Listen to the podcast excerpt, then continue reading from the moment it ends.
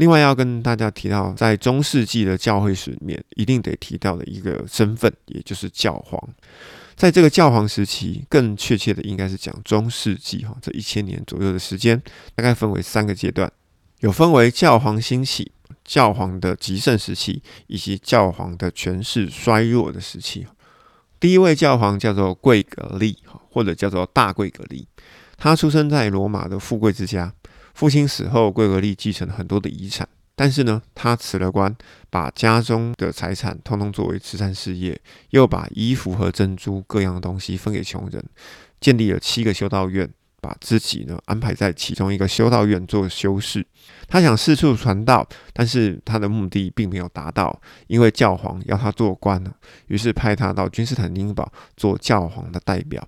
一直到了西元五百九十年，被人民共同推举成为教皇。大贵格利对教会的贡献大致可以分成三个方面。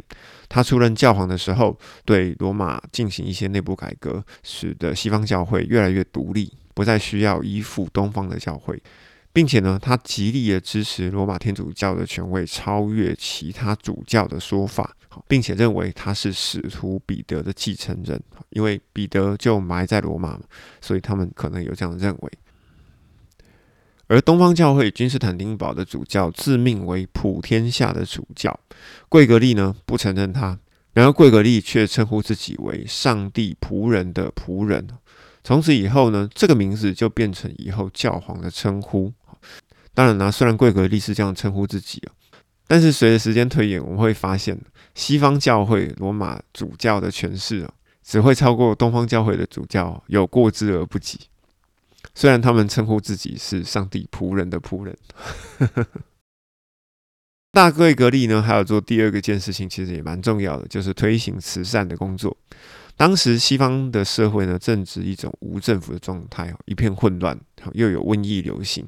为什么？因为刚刚我们前面有说过嘛，匈奴驱赶的一堆蛮族来到了罗马帝国的区域里面，而罗马帝国呢，这么大的国界呢，防不住，所以许多地方呢都是呈现无政府状态。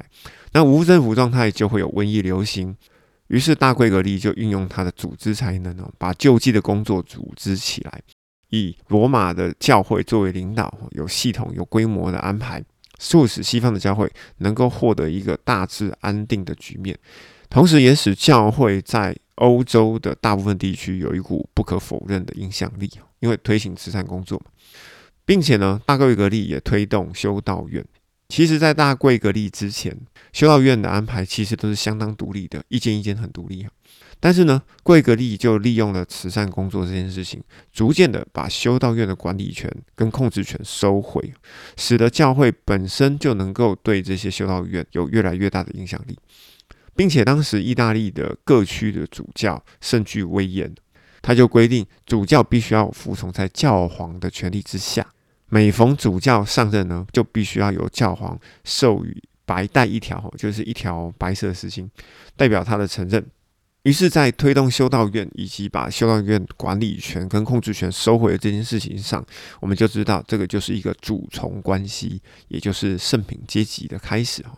那当然，也就是之前在圣经里面提到的尼格拉党的问题。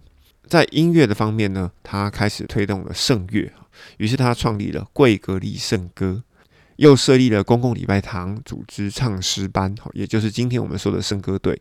有时候他觉得身体觉得不舒服，于是他就躺在礼拜堂听儿童唱歌。如果有人唱的不同调，就会指导他们。于是我们可以说，大贵格利呢是唱诗班或者是圣歌队的发起人。好，也就是说以前没有圣歌队啊，圣歌队是后来加进来的。而另外一点，在神学方面呢，大贵格利有一些主张哈，总共有三点：圣餐是将基督再次的献上为祭。其实这个有点像是圣美拿时期异教徒为了度过天灾地变，抓着基督徒拿来杀哈流血献祭。我觉得这个想法呢其实是雷同的。而另外一点是已故的圣徒可以帮助我们，这个在别加摩时期其实我们就已经提过了。圣徒呢就如同天上的大臣，能把祷告称给上帝，也变相的成为了偶像的崇拜。第三点是死后要通过存在的炼狱才能够进入天堂。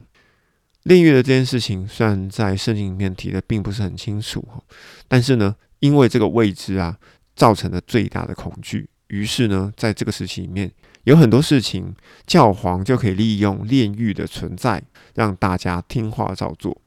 因此，后来人民的迷信哦，一天就比一天还要重。贵格利终于在西元的六百零四年离世了。而在这段时间里面呢，刚好有发生了一连串的历史性的事件，似乎把所有的权力都汇集到罗马的主教的身上，就如同基督请约翰写信给推雅推拉，带动教会风向的使者，风慢慢的增强，把罗马主教吹上了权力的顶峰，因为匈奴追赶的蛮族。蛮族入侵西罗马帝国，使得西罗马帝国在西元四百七十六年就灭亡了，再也没有皇帝的这个盖子啊挡在主教之上。于是，罗马的教皇特权呢，就透过了教导慈善事业以及控制修道院，成为西方教会，也就是欧洲地区的最重要的人物。罗马教会呢，曾经派遣了许多的宣教士前往北欧以及各地区宣教，并且建立教会。而这些宣教的人跟罗马的主教就非常的亲密，因此他们在宣教的时候就会奉罗马主教的名工作。这些宣教士呢，在北欧或者其他地方所设立的教会，很自然的就会尊罗马主教为他们的领袖。接着我们要来谈政教联合的初步。我们首先要谈到培平王，在法国都尔打败阿拉伯大军的将军查理马特尔死后。他的儿子矮子培平获得了跟父亲一样法兰克王的位置，但是培平认为，虽然我得到了法兰克王的位置，但是我还是需要得到教皇的赞同。这种行为就叫做锦上添花。而在这个时候的教皇萨加利亚呢，早就准备好要同意他的行为哈。于是他说：“有国王之权的人也当拥有国王之名。”因此，在西元七百五十一年，裴平王正式被教皇加冕为法兰克王。然而，这件事情在当时从表面看呢，好像很单纯，然而却造成了长远的影响。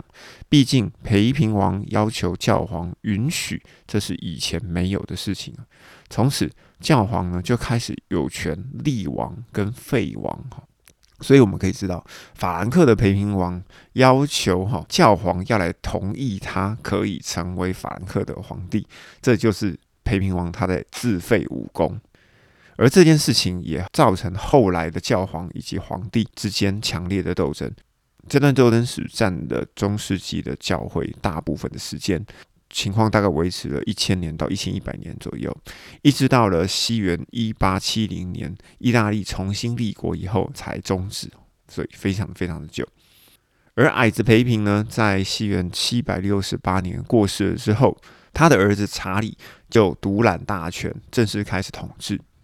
而查理所处的时代呢，其实是一个没有法纪的时代，凶杀抢劫都是非常稀松平常的事情，人类的野蛮、无知而且粗俗，所以整个基督信仰在西欧其实是极为不稳定的。时间到了西元八百年的圣诞节，当查理正跪在罗马的圣彼得大教堂当中的时候，教皇奥利三世突然把一顶皇冠放在他的头上。借的这一个举动呢，把他立为神圣罗马帝国的皇帝。而这位圣诞节被加冕的皇帝，成功的为整个欧洲地区呢取得了三项的无价之宝。这也就是他为什么被称为查理曼，也就是查理大帝的意思。这三项就是法律、文化以及基督教。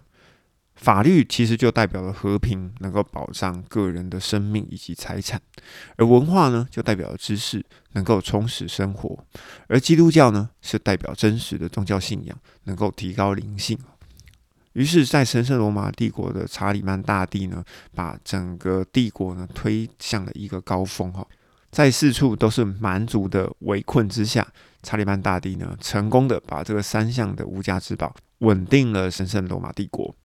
但是到了西元八四三年，查理曼过世以后，神圣罗马帝国被他三个孩子给瓜分了。一位得到的是莱茵河以东的地区，也就是东法兰克王国，后来成为德国的开始。第二位是得到缪斯河龙河以西的位置，就是西法兰克王国。国土包含今天的法国、比利时以及荷兰。第三位得到这两国中间的一条狭长的地带，就包含了意大利，就称为中间王国。查理曼曾经在混乱当中建立了秩序，但是他的继承人却不能像他一样抵御外面的敌人。从东边有斯拉夫人、匈牙利人骑着马入侵东欧；从北边呢有斯堪纳蒂维亚人乘船进攻哦，他们沿河南下，在荷兰以及法国上岸。来攻打的敌人全都是异教徒哈，每到一个地方就大肆劫掠、烧毁教堂、修道院，并且残杀百姓。